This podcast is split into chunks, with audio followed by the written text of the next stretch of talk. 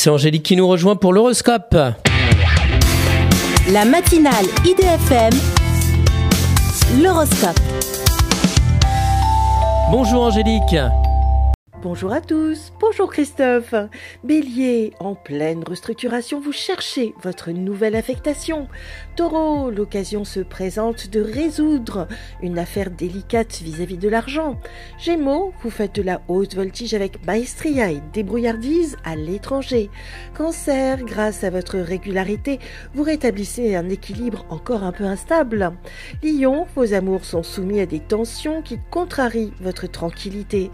Vierge, vous rebondissez sur toutes les opportunités qui valident votre sens créatif. Balance, vous retrouvez avec enthousiasme des amis en lien avec votre carrière.